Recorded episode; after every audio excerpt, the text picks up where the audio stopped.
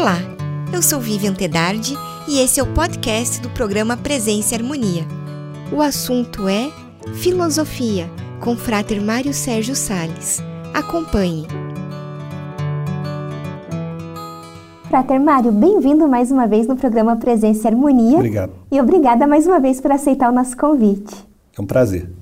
Frater, a gente tem como definir filosofia? Então, a palavra filosofia, ela quer dizer amigo do conhecimento, amigo da sabedoria, no caso, né? Filos é amigo e Sofia é sabedoria, em grego. E definir filosofia é definir a atividade do pensamento, que é muito difícil. Há várias formas de pensar, mas o pensar filosófico ele é caracterizado pelo pensar sequenciado, lógico. Geralmente o filósofo que começa a pensar, ele sabe exatamente aonde ele quer chegar e como ele vai chegar até lá. E para isso ele se resguarda na lógica, na, nas regras de uma área da filosofia que é chamada lógica, que foi elaborada, iniciada com o trabalho de Aristóteles.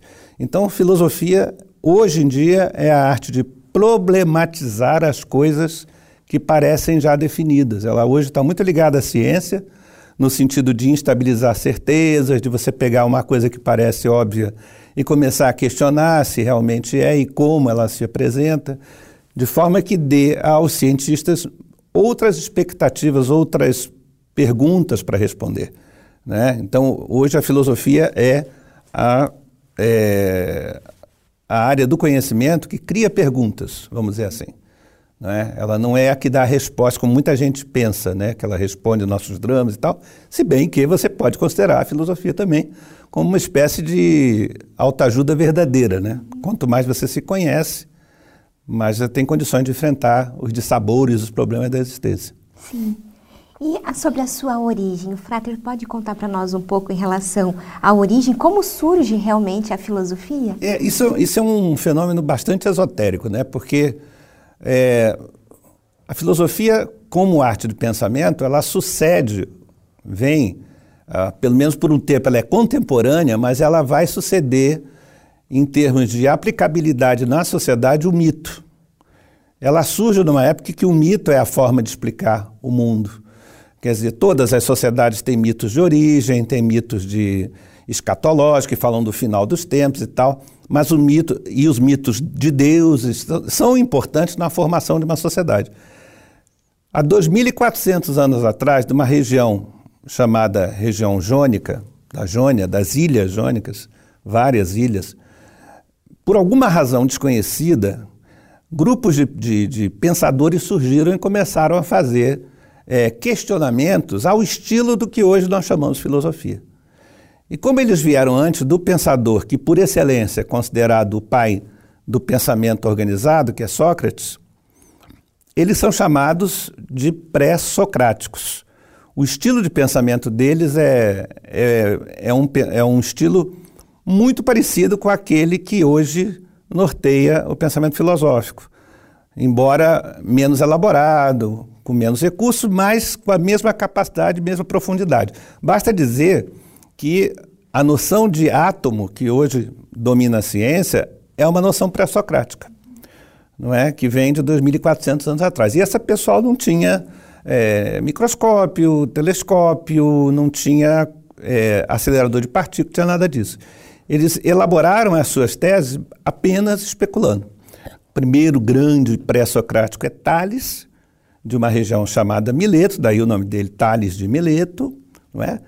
E na época dos pré-socráticos, quer dizer, antes do período eminentemente socrático, eles se dedicavam a procurar qual era a essência da criação. Cada um deles propunha uma essência. Tales, por exemplo, propunha que a essência de tudo era água. Que a água, talvez não água como nós vemos na torneira e tal, mas água como um princípio, como uma estrutura simbólica de flexibilidade, de fluxo, não é? Que a água representa. Isso é uma ideia que meu professor tinha uh, sobre a versão uh, de Tales em relação à água. Assim, outros pensadores pré-socráticos estabeleceram como é, essência do mundo outros elementos. Quer dizer, um pensava que era o ar, outro pensava que era o fogo. Até um pensador, um, um médico enlouquecido chamado Empédocles, que juntou quatro elementos. Não, a junção desses quatro elementos é que faz o mundo. E aí criou a ideia do fogo, da terra, da água e do ar, combinando-se de várias formas para gerar a criação.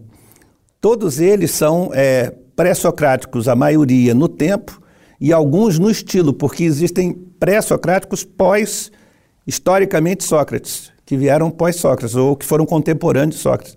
Então, essa classificação não é necessariamente histórica, ela é uma classificação de estilo.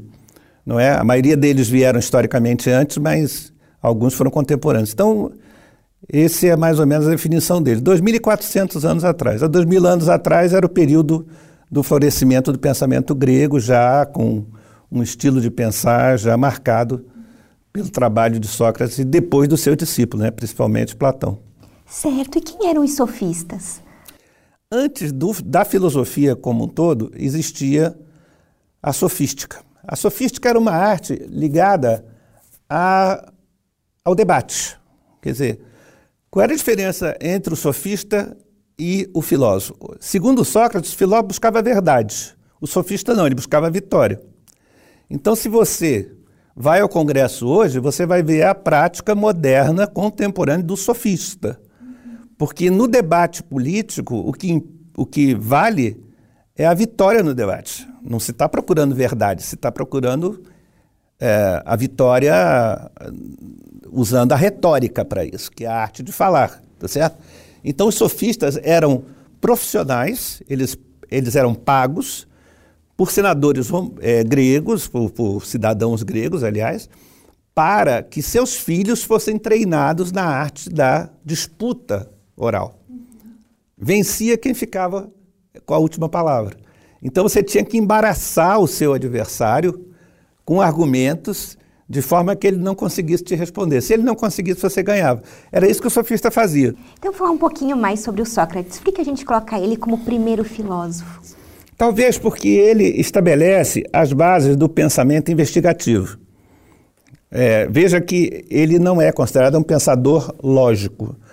A lógica vai vir com Aristóteles, com determinadas premissas e consequência dessas premissas que vão ser devidamente estabelecidas. Sócrates tem um pensamento ontológico, ou seja, ele está voltado para o ser, para angústias do ser, para a verdade do ser humano ou do existir ser no sentido de existir, que necessariamente dizem respeito à sensibilidade. Então, é, por exemplo, você vai procurar é, ler Sócrates e vai encontrar, às vezes, argumentações que são, do ponto de vista lógico, bastante infantis, mas do ponto de vista ontológico, muito bonitas.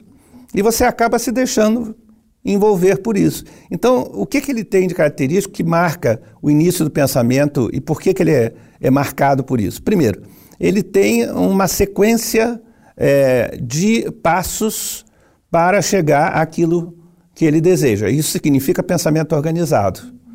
Isso é totalmente diferente do mito. O mito é uma história, uma narrativa à qual você se adapta. O pensamento organizado já é uma estrutura que você monta e é também uma técnica que você aplica a qualquer situação. Não é? Você recebe um instrumento de pensamento. E qual é o pensamento organizado de Sócrates? É a maiêutica, como ele definia. O que é maiêutica? Maiêutica é a arte de extrair a verdade da pessoa. Tem uma história muito bonita, se você me der licença de contar, que diz que quando as pessoas é, iam entrar na vida, iam encarnar, tornar-se vivos, Antes, as almas bebiam de um rio chamado Rio Letes, o rio do esquecimento. Quem bebia muito do rio Letes, bebia muita água, esquecia tudo que tinha acontecido antes nas outras vidas. Quem bebia pouco, lembrava. Mas todas as lembranças de outras estavam na pessoa. E se ela tivesse bebido é, um pouco mais de água, ela teria que ser lembrada daquilo que ela tinha esquecido. A maiêutica era a técnica de extrair das pessoas as coisas que elas sabiam, mas tinham esquecido que sabia, segundo o pensamento de Sócrates. E ele, ele fazia isso em dois, em dois passos. Primeiro, ele, vamos dizer assim, diminuía a certeza do indivíduo, que chegava a ele com uma questão, ou com uma certeza, digamos, uma verdade. Ele instabilizava a verdade dele, o que é muito contemporâneo em filosofia. E num segundo passo, ele propunha a ele alternativas àquela verdade que ele tinha. Essa era a técnica típica da maêutica. O que é maêutica? É o parto. Parto das ideias. Porque a mãe dele, ele dizia, era uma obstetriz, era uma parteira, e ele era um parteiro também de almas, enquanto a mãe era parteira de, de corpos parteiro de ideias. Então ele extraía de pessoas que pareciam não saber nada um conhecimento, fazendo as perguntas certas, na ordem correta. E a pessoa ia respondendo e ia descobrindo que sabia.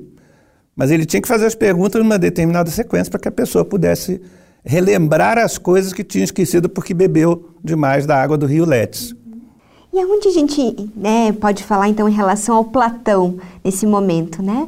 Então, qual que é a importância do Platão na questão da filosofia? Ele, ele tem duas importâncias. Primeiro, como, como discípulo de Sócrates. Né? Existe um livro chamado Sócrates Histórico, é um livro muito interessante da década de 80, 90, que fala da existência de um personagem chamado Sócrates, que lutou na Guerra do Peloponeso e tal, que foi um personagem histórico grego. A outra coisa é o Sócrates literário, o Sócrates literário é esse que está presente nos diálogos de Platão. Platão, eu não sei se você sabe, Platão é um apelido, quer dizer ombros largos, porque ele tinha ombros largos. O nome dele era Aristóteles em homenagem é, ao seu mestre, né?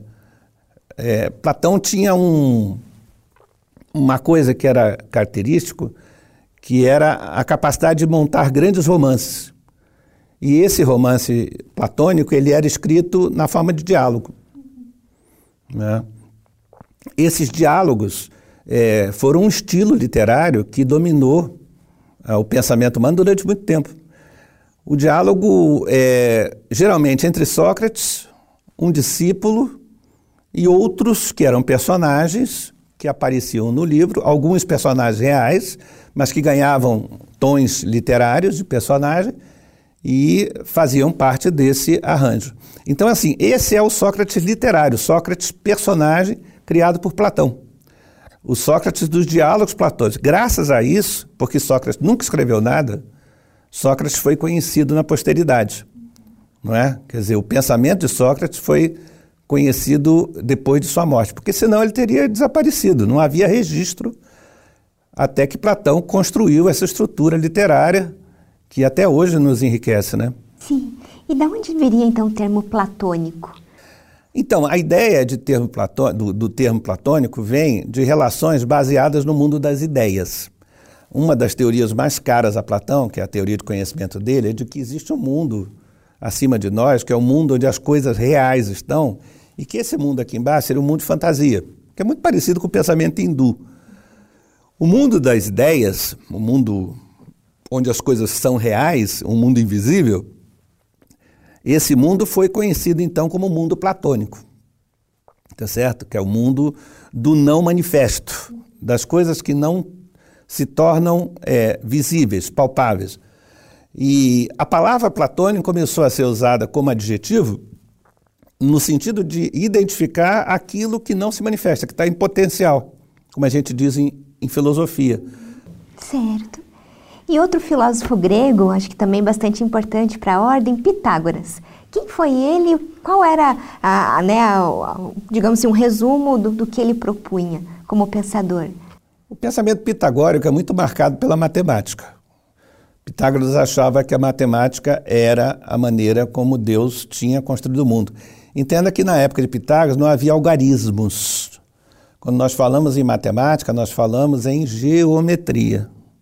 Tanto que uma frase famosa de Pitágoras é que Deus, quando criou o universo, geometrizou.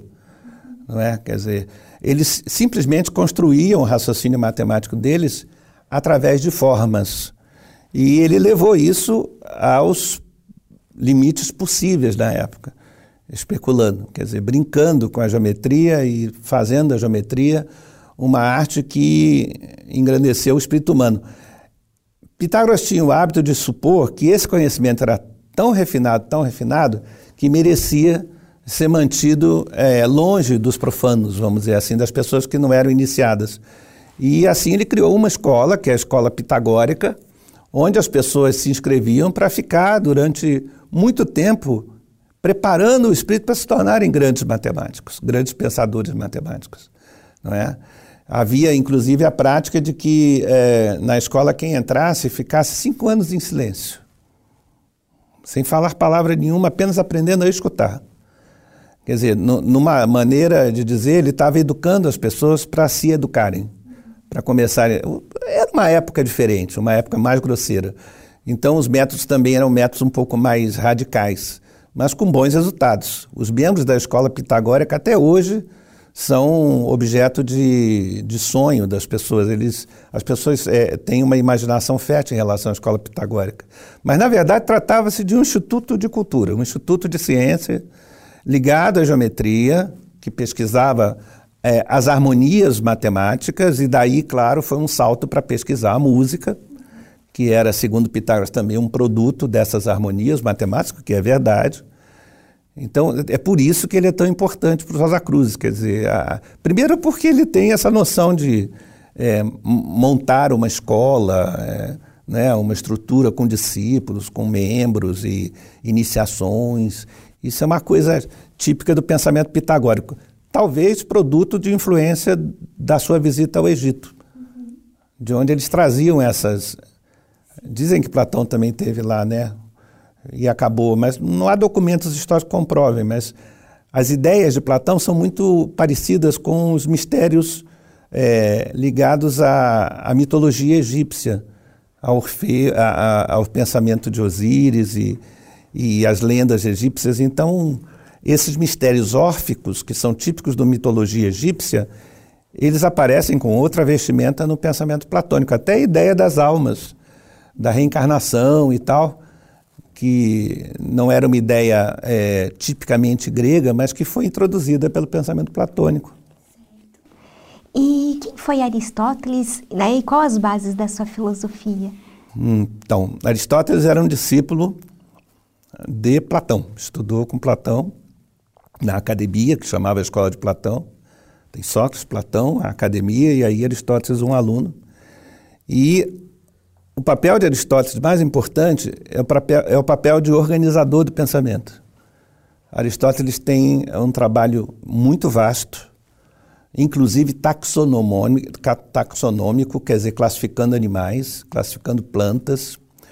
Supõe-se, inclusive, que muitos dos trabalhos que são atribuídos a ele, que levam sua assinatura, na verdade, já foram feitos por discípulos dele, ele já teria falecido porque uma pessoa em vida fazer tudo o que é relatado é muito difícil, e também pela disparidade de assuntos que ele investigava. Mas o pensador, essencialmente o pensador Aristóteles, ele era marcado pelo interesse na organização. Ele era filho de médicos, ele tinha um espírito científico, então a vontade dele era dar à filosofia, à arte filosófica, uma estrutura que a tornasse confiável em uma investigação que fosse é, confiável do ponto de vista do pensamento. E aí ele cria a lógica, que é uma das, das áreas mais importantes do pensamento é, e que vai levar anos, talvez séculos, mantendo a mesma estrutura que Aristóteles criou. Ela só vai mudar, talvez, no tempo do modernismo. Em, em filosofia, moderno é o que vem depois de 1500 para cá, depois de Descartes. E, isso, essa época nossa é chamada contemporânea. Então, até 1900, 1500, 1900 é o tempo que a gente chama de tempo moderno em filosofia. E o pensamento de Aristóteles vai até a época do modernismo, que é do, do, do moderno, sem muita mudança. Inclusive, ele é abraçado pela Igreja Católica, que preserva o, o pensamento dele em detrimento de outros que surgem. E qual é a, a base da lógica? A lógica se, se baseia em associar premissas e conclusões, de forma que as premissas possam ser é, entendidas como falsas ou verdadeiras e sempre gerem conclusões falsas ou verdadeiras, desde que associadas umas às outras. Haveria uma premissa menor, uma premissa maior, uma premissa menor e a conclusão da associação das duas. Como, por exemplo, é, todos os homens são mortais, Sócrates é mortal, portanto, Sócrates é um homem. Tá? Sócrates é homem, portanto, Sócrates é mortal. Também poderia ser. Então você tem a premissa maior, a premissa menor e a conclusão. Isso dá um senso de organização ao pensamento, de confiabilidade ao processo do raciocínio e cria o que se chama de linearidade do pensamento. O pensamento ocidental é marcado pela linearidade, é um pensamento em linha reta. Ele tem é, causa e consequência, causa e consequência. E essa consequência vai levar, como, como consequência, vai ser causa de outra. E assim vão as coisas. A história da filosofia não é uma história de sucessão de níveis. Todos os filósofos abraçam uma série de problemas, mas ela tem uma historicidade retilínea também. Que existe uma complexificação do pensamento filosófico ao longo das épocas. As pessoas vão melhorando a qualidade do pensamento. E se nós sairmos da antiguidade e agora chegarmos no contemporâneo, como o Frater falou, quais são os principais filósofos, então, no, do nosso momento, né, desse vamos momento pular, contemporâneo? Vamos pular o moderno? Vamos pular o moderno. É. Então, o, o, a mudança da contemporaneidade é a seguinte: entre o tempo moderno, que a gente não vai falar, mas e o tempo contemporâneo, houve a tentativa de criar sistemas. Cada filósofo criava um sistema. Descartes criou o seu, Kant criou o seu, né? Leibniz, todos eles criaram um sistema. Bacon, que foi Rosa Cruz, que era imperator da ordem, criaram sistemas. E esses sistemas, durante um tempo, serviram de base aos que seguiram os seus princípios. No tempo contemporâneo, o último criador de sistemas é Sartre, com o existencialismo sartriano, que é específico dele. Depois de Jean-Paul Sartre, para cá, não existem mais pensadores preocupados em criar um sistema. Existem já pensadores que trabalham temas específicos, sob um viés específico, mas eles já não sistematizam toda a criação, o, toda a realidade de determinado tipo de, é, de gavetinha, porque simplesmente o universo não cabe na gaveta. Isso é o que se concluiu.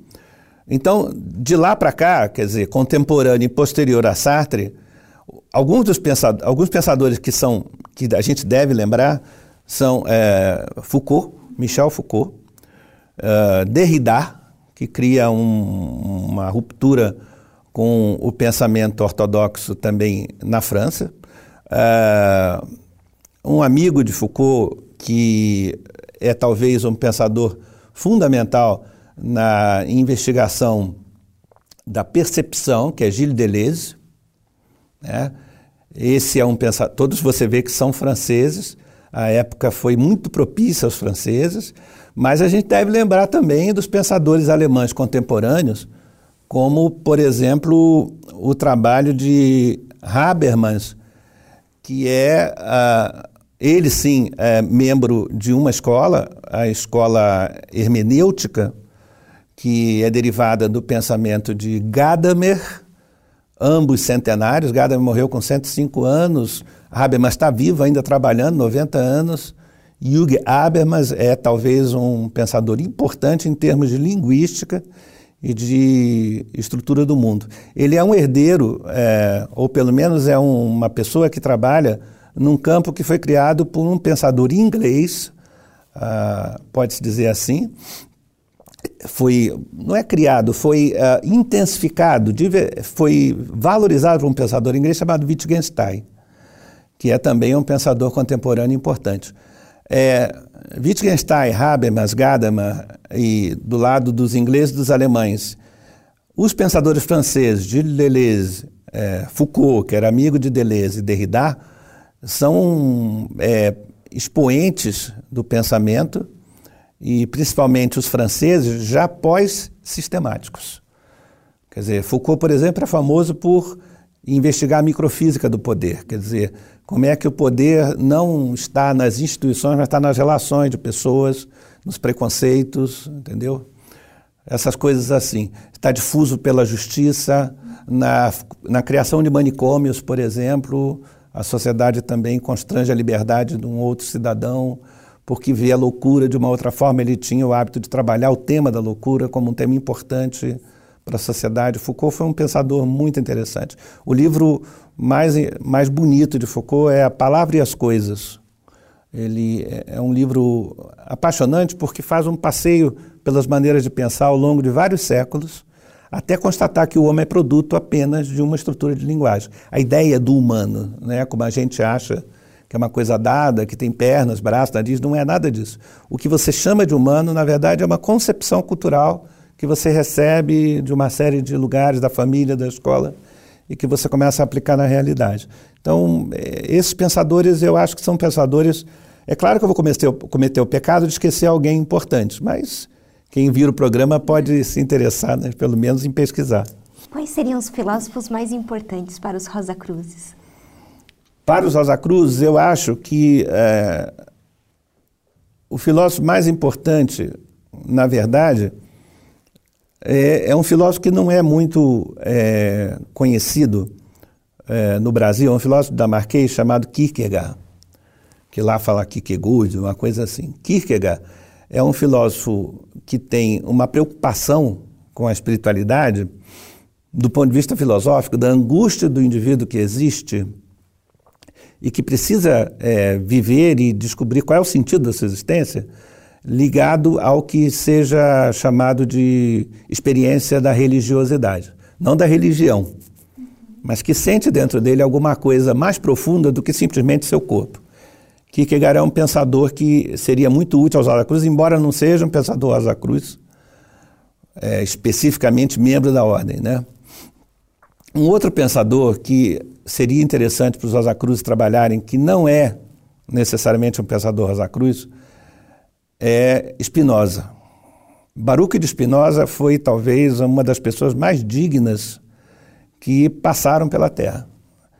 É, tanto no seu comportamento cotidiano quanto na maneira do que ele escreveu.